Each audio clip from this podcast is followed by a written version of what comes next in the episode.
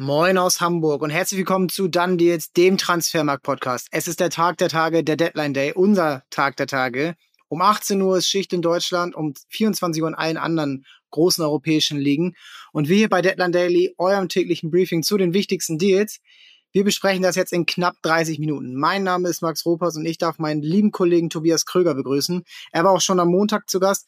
Moin Tobi, du bist im Büro. Wie bewertest du allgemein den Trubel am Deadline Day im Vergleich auch zu den anderen Jahren? Ja, moin Max. Ja, ich bin im Büro. Das ist der wichtigste Tag des Jahres für viele Mitarbeiter bei Transfermarkt. Deswegen ist die Stimmung gut, aber es ist auch so, dass jeder deutlich schneller arbeiten muss und äh, deutlich hektischer arbeitet ähm, als an jedem anderen Tag des Jahres. Und ja, war ja schon ein bisschen was passiert. Es gab sogar eine kleine Überraschung, über die wir ja gleich noch sprechen werden. Und ja, hier ist die Stimmung gut, aber auch angestrengt. Ja, also wie gesagt, es geht Schlag auf Schlag. Wir haben hier nebenbei äh, Twitter, unseren Redaktionsstream und die Instagram-Story von Fabrizio Romano auf, der das auch dann immer gleich twittert oder andersrum. Es ist wahnsinnig spannend und ich würde mal sagen, für die Bundesliga der wichtigste Deal, der ist gerade bestätigt worden. Und ein alter Bekannter kommt zurück, Julian Weigel geht zu Borussia Mönchengladbach. Laie plus Kaufoption für 15 Millionen Euro. Der Marktwert liegt bei 22 Millionen aktuell. Nun haben wir jetzt, jetzt ein paar Jahre nicht gesehen, nicht in diesem täglichen äh, Rhythmus. Jetzt würde ich dich aber mal fragen, ist Weide mit seinen ja doch besonderen Skills, gerade für einen deutschen Sechser auch, eine gute Ergänzung für die Fohlen? Ich denke schon, dass eine gute Ergänzung für Gladbach ist. Ähm, gibt eine weitere Option im defensiven Mittelfeld und gerade zum Spielstil von ähm, Trainer Farke, also den, den auch durchziehen will in Gladbach. Das heißt, mehr Ballbesitz und jetzt nicht so das jenhafte Pressing, wie es in der Bundesliga eigentlich üblich ist. Ähm, wenn er dieses System durchziehen will, dann würde ich sagen, dann passt so ein Spieler wie Julian Weigel wirklich gut rein, weil der ja auch seine Stärken am Ball hat und ja, für mich eine gute Ergänzung, wenn man sich jetzt auch anhört, ähm, wie die Zahlen zu dem Deal sind, dann würde ich sagen, kann man Gladbach auf jeden Fall beglückwünschen, dass man hier am Deadline Day nochmal ein gutes Zeichen gesetzt hat, da ähm, und da auch mit einem positiven Gefühl rausgeht. Denn man muss ja auch sagen, am Anfang der Transferperiode, ich weiß nicht, ob du dich noch dran erinnerst, wurde ja auch ähm, Roland Wirkus gerade bei vielen Fans ja eher, sagen wir mal, belächelt, und ähm, es wurde ja eher angezweifelt, dass er die großen Probleme, die Gladbach am Anfang der Transferphase hatte, mit vielen ähm, Spielern, die auslaufende Verträge hatten und einige Baustellen gerade, dass er diese lösen kann. Aber ich glaube schon, jetzt auch nochmal mit dem Weigel-Transfer hat er auch schon mal eine Duftmarke gesetzt. Ja, also ich lese auch bei uns im Forum, dass da sich schon die ersten Fans entschuldigen.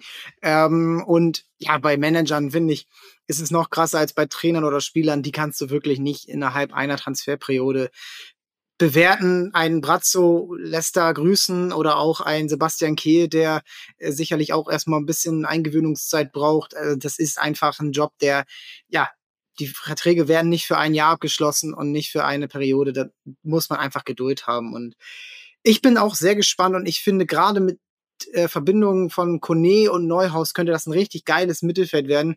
Weige war ja früher bei Dortmund auch immer am besten, wenn er alleiniger Sechser mit zwei Achtern war. Ich glaube, damals waren das ähm, Gündogan und Castro in dieser, in dieser einen Saison. Also ich finde, das kann er richtig gut. Und was mir jetzt bei Benfica in den Spielen, wenn ich ihn gesehen habe, aufgefallen ist, er hat sich auch echt gegen den Ball verbessert und hat da körperlich zugelegt und auch aus meiner Sicht ein bisschen taktisch mit ähm, im Zweikampfverhalten, denn er ist ja nicht der Schnellste, aber ich glaube, das kompensiert er mehr und mehr ähm, auf einem hohen Level. Und ich glaube, ja, Gladbach finde ich, ist aus meiner Sicht schon jetzt ein Kandidat für die ersten vier Plätze, denn viel schlechter als Leverkusen oder Leipzig sehe ich sie nicht und alle anderen sollten schon in, ihr, in ihrer Reichweite sein.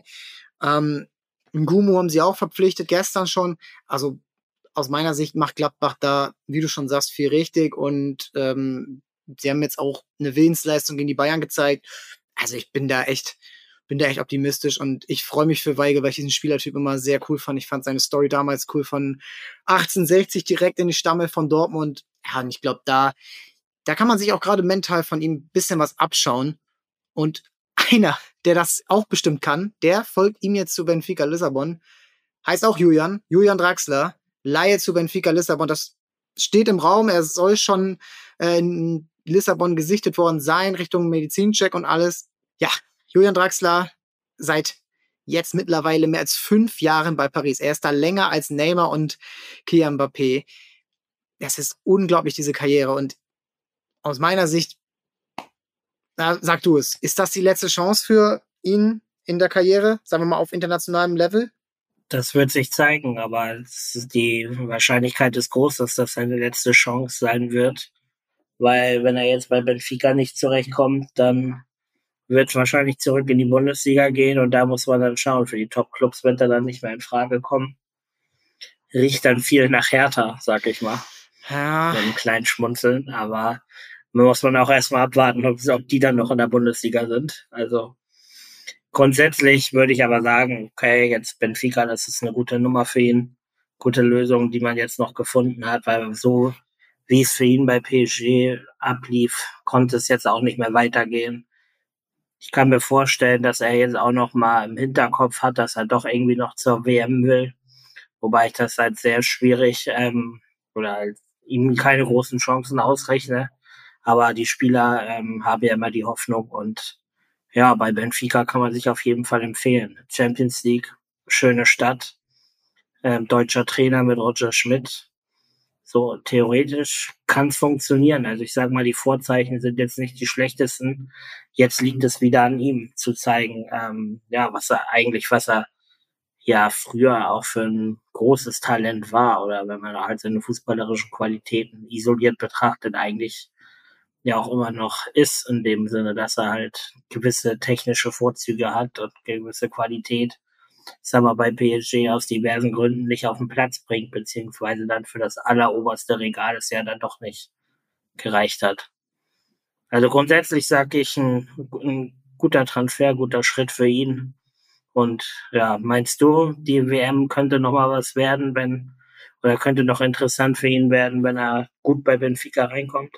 Nein, also da bin ich ziemlich sicher, dass das nichts mehr wird.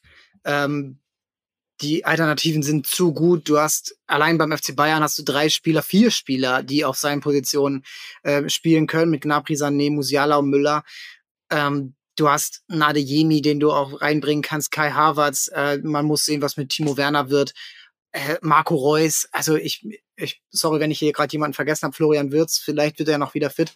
Ähm, das sind Spieler, die jetzt seit also die sind einfach seit Jahren im Flow und Draxler jetzt, ja, vielleicht, wenn sich ein paar verletzen und vielleicht darf er in irgendein, ich glaube nicht, dass das jetzt zeitlich dieses Jahr passen wird bei dieser Winter-WM in so ein Voraufgebot kommen.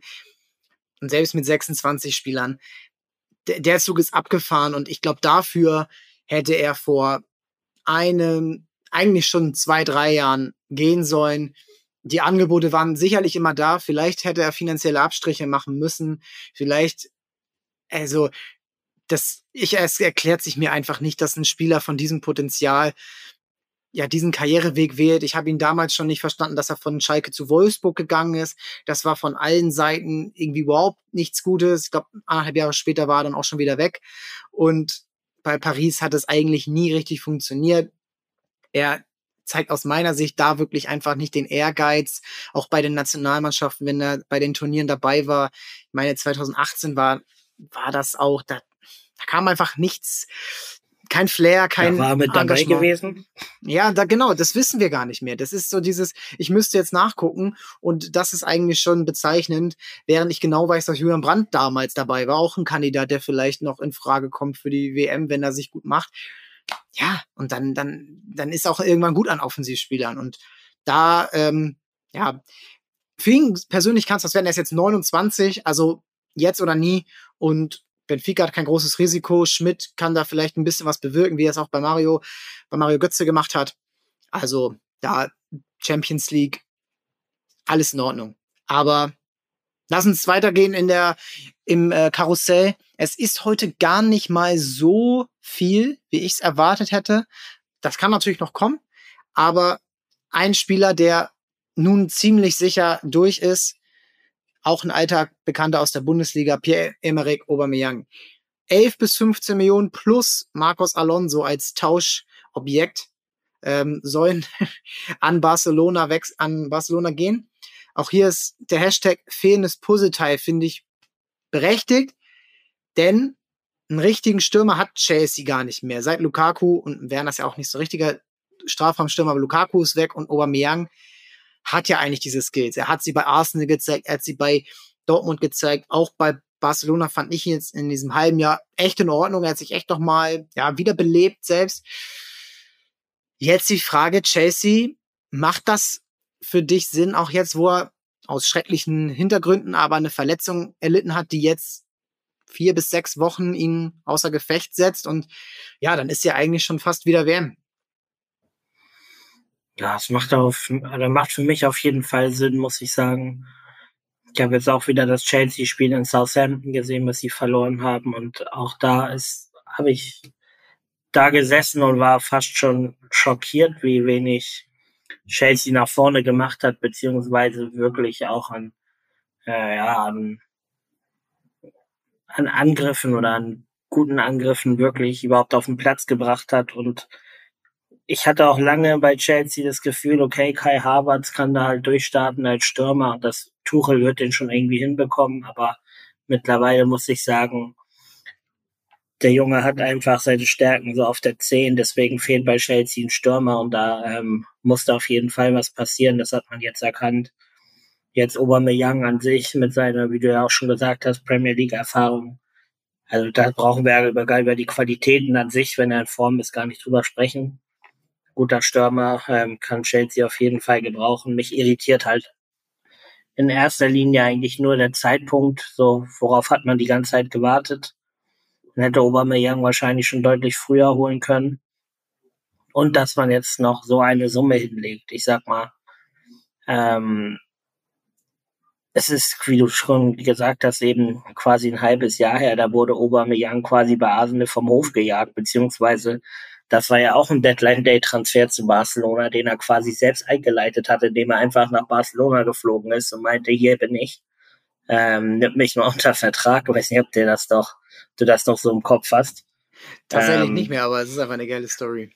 Nee, war halt wirklich so. Dabei, da sieht man auch in der All or Nothing ähm, Produktion bei Arsenal, in der Doku, dass Edu, der damals ja oder auch heute noch der Manager bei Arsenal ist und für die Transfers zuständig ist, der er quasi erst übers Fernsehen mitbekommt oder durchs Internet mitbekommt, dass Aubameyang überhaupt in Barcelona ist und da seinen Wechsel ähm, forciert. Sprich, ich bin über die Ablöse überrascht, glaube aber, dass Aubameyang schon eine gewisse Art Puzzleteil zumindest kurzfristig sein kann und auch Chelsea deutlich weiterhilft. Ja, ich kann es mir auch vorstellen. Ich bin riesen Aubameyang-Fan, seit ich seit sie ihn bei Dortmund in die Mittelstürmerposition gestellt haben. Denn sonst war er für mich so einer von vielen schnellen Außenspielern, die ja so ein bisschen eindimensional wirken, aber als er dann im Sturm war, hat er wirklich seine Skills gezeigt, weil er einfach diesen, ja, dieses, diesen Instinkt dann mitgebracht hat. Und den hat er auch mit 33 noch. Und den hat er letztes Jahr in den wichtigen Spielen, zum Beispiel im Klassiko gezeigt. Und ich habe echt Lust, ihn wieder in der Premier League zu sehen, da wo es ja, dann wirklich jede Woche drauf ankommt. Chelsea ist überhaupt nicht in Form. Ich, wir haben auch schon darüber gesprochen, dieses Transferfenster ist wirklich chaotisch. Es ist wirklich echt spannend. Edson Alvarez äh, war jetzt noch im Gespräch fürs defensive Mittelfeld. Wo soll der da spielen? Es scheint jetzt, als hätte Ajax da einen Riegel vorgeschoben. Aber Aubameyang an sich komplett, du hast recht, das ist richtig spannend.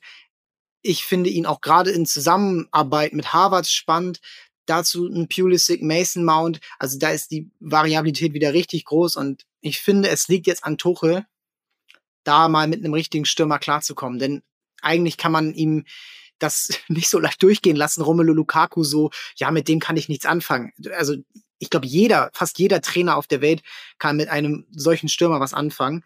Da gibt es nicht nur einen Grund, das ist klar.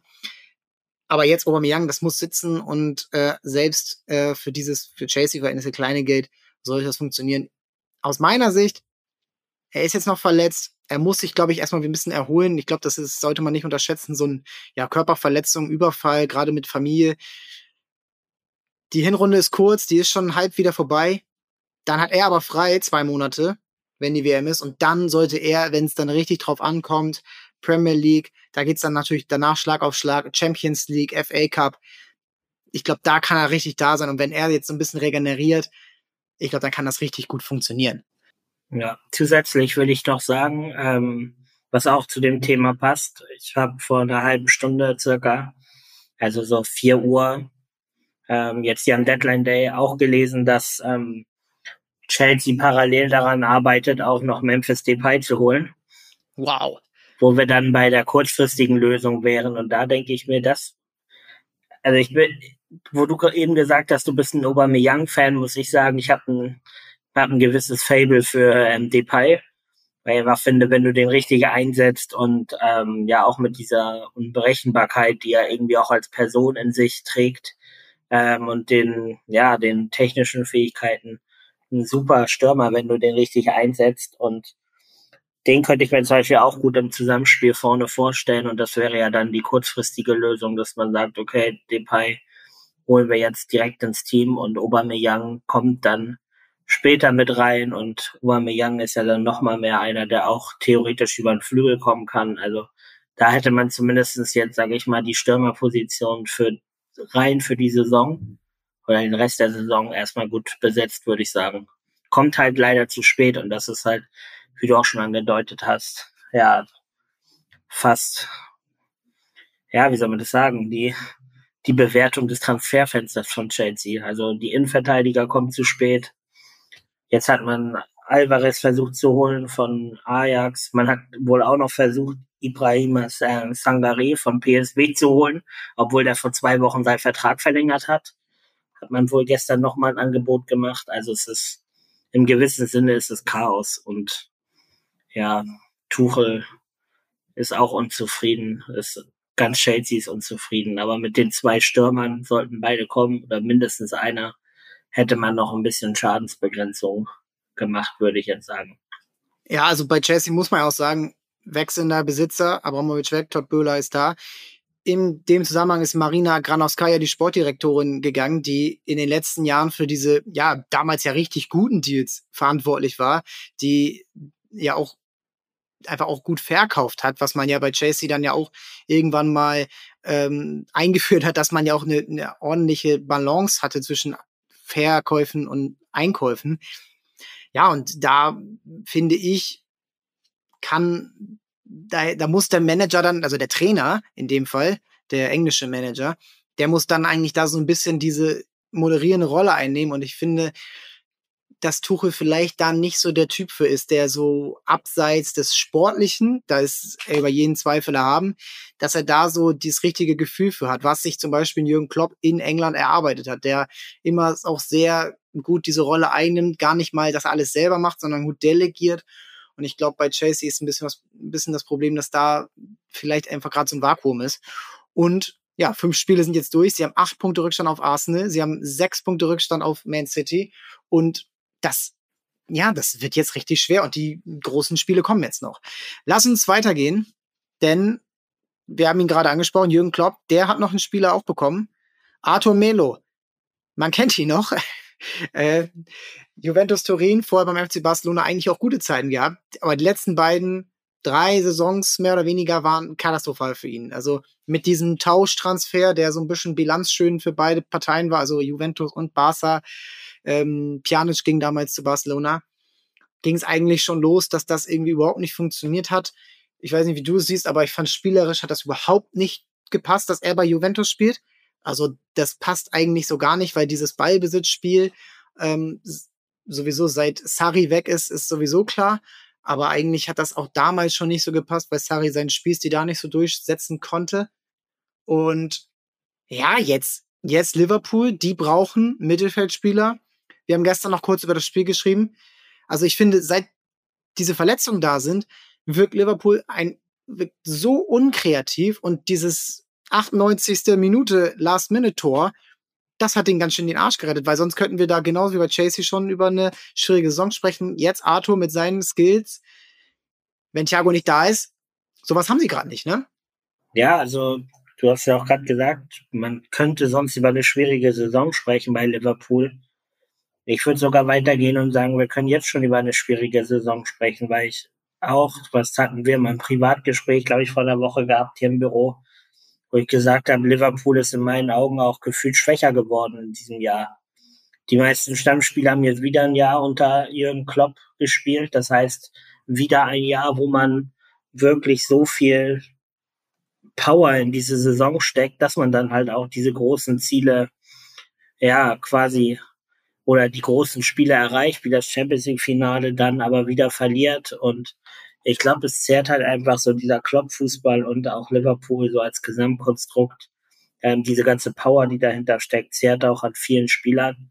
Und wenn man jetzt schaut, okay, sie geben Mané ab und holen Nunez, ja, sage ich nach den ersten Wochen auf jeden Fall, dass das, dass man sich eher versch verschlechtert hat im 1 zu 1 dieser beiden Spieler. Natürlich kann man sagen, mit ähm, Luis Diaz ist jetzt die nächste Granate quasi jetzt in die Startelf gekommen und nimmt den Platz von Mané ein.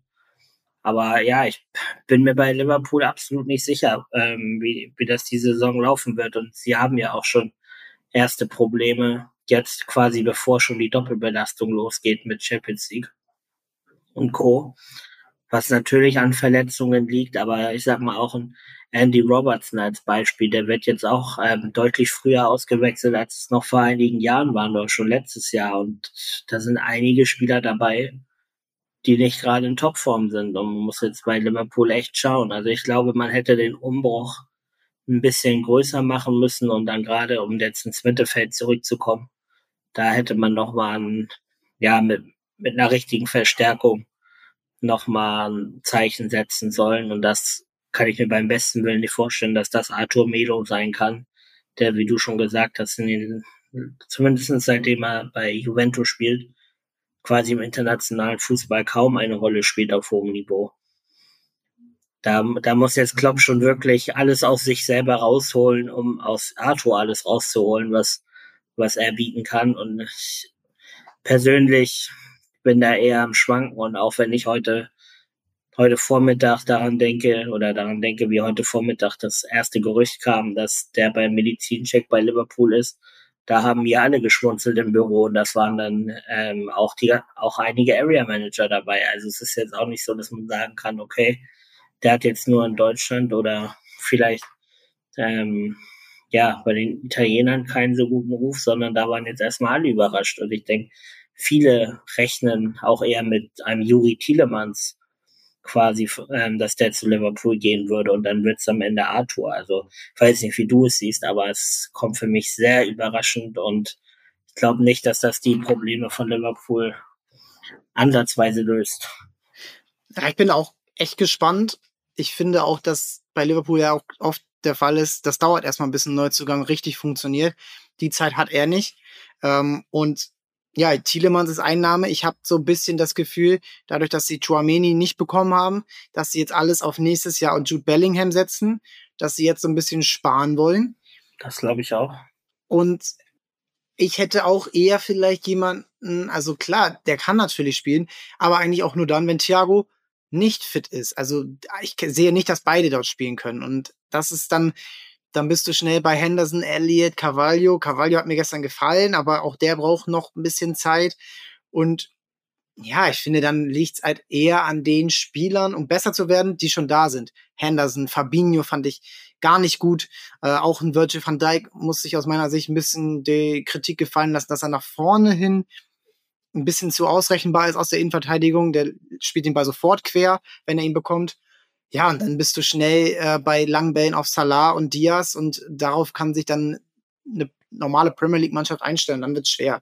So, aber ja, ich weiß nicht, Thielemanns würde ich natürlich gerne sehen, aber letztendlich musst du auch natürlich jetzt sagen, die haben echt Verletzungspech wieder mal mit Nabi Keita und da wäre vielleicht die Möglichkeit gewesen zu sagen, okay, den geben wir ab, aber wenn der immer verletzt ist, dann wird ihn auch niemand holen. Es ist gerade echt nicht einfach und auch da, wie schon bei Chelsea, aber auch bei Man United, würde ich mal die These in den Raum werfen, du kannst dir in der Premier League kein nicht mehr erlauben als Top-Club, dass du erst am dritten, vierten Spieltag die Spieler verpflichtest, sondern du musst Ende Juli, Anfang August fertig sein, weil dann geht's gegen Newcastle, dann geht's gegen gegen Brentford oder gegen, gegen West Ham und dann, ja, dann, dann gilt's oder gegen Crystal Palace und dann, dann, wenn du dann zweimal eins einspielst und City dann zweimal gewinnt, dann bist du schon im Hintertreffen und ja, alles in den direkten Duellen rausholen ist schwer. Ich finde die Premier League wahnsinnig spannend dieses Jahr und auch die Transfers, die jetzt noch zum Schluss reinkommen, die lassen darauf ja schließen, dass das auch alles ein bisschen näher zusammenkommt. Gestern Isaac sofort, sofort macht er halt sofort das Tor. Das wäre anderen Stürmern bei Newcastle in den vergangenen Jahren vielleicht nicht gelungen. Und ja, da da ist echt so ein bisschen vielleicht geschlafen worden bei Liverpool. Wie du schon sagst, so in diesem Selbstverständnis, ja, wir haben jetzt ja schon Diaz und jetzt Nunez, so, und jetzt ist ja erstmal ein paar Spiele gesperrt. Und dann fehlt ja vorne schon überhaupt irgendeine Option, die du reinbringen kannst. Also es ist knapp und ich finde, Liverpool kann sich beim Schiedsrichter bedanken, dass er nicht nur fünf, sondern acht Minuten gestern hat nachspielen lassen. Und dann gehen wir nochmal in die Übersicht und schauen mal, was noch passiert ist. Also, um mal so ein bisschen aus Bundesliga-Sicht das zu beurteilen an diesem Tag. Also Stefan Posch wechselt zu Bologna für eine Laie. Christoph Piontek, auch da nicht so ein äh, toller Transfer gewesen. Leihgebühr zu Salernitana. Ansonsten ist eigentlich gar nicht so viel passiert. Man kann bei Stuttgart noch mal schauen, wer vielleicht als Nachfolger für Sasa Kalajdzic kommt. Ähm, das ist noch offen. Vote Fast, Nachfolger Start Rams zu Leicester City, kleinerer Aus, äh, ausländischer Transfer. Ja, und dann ist es eigentlich schon aktuell. Wir nehmen hier gerade 17.04 Uhr sind wir hier gerade. So viel sollte da nicht mehr passieren. Ein großer Transfer, der war schon länger im Raum. PSG wollte ihn unbedingt haben. Wir haben ja auch schon verkündet, dass das eher nichts wird. Jetzt wollen sie nochmal alles auf den Tisch legen. Bis zu 70 Millionen Euro für Milan Skriniar von Inter Mailand. Tobi, glaubst du, dass das jetzt noch passiert? Glaubst du, dass Inter sich da nochmal so kurz vor Schluss diese Baustelle aufmacht? Boah, eigentlich dürfen sie es nicht machen. Allein ich muss dieses Angebot abgelehnt werden. So, wie du schon sagst, es, es ging ja schon länger im Gespräch beim PSG und man hätte lange, lange Zeit gehabt, ähm, guten Nachfolger zu finden und da eine gute Lösung aufzubauen. Aber jetzt noch am Deadline Day quasi, ja, bis es dann fix wäre, irgendwie zwei, zwei Stunden, drei Stunden vorher da noch irgendwas zu machen, so und dann quasi mit Abwehrchef abzugeben, das wäre, glaube ich, eine ganz schwierige Nummer, die du den eigenen Fans auch kaum erklären kannst, wenn du gleichzeitig noch die Ambition hast, ja, die Meisterschaft zu holen und auch in der Champions League in einer starken Gruppe zu bestehen. Das kann ich mir eigentlich nicht vorstellen. Auf der anderen Seite kommt ja jetzt auch noch Acerbi, ablösefrei, ein alter Veteran für die Innenverteidigung und man weiß ja nie so genau, so was, was planen die Italiener da jetzt. Also ich glaube nicht an den Transfer.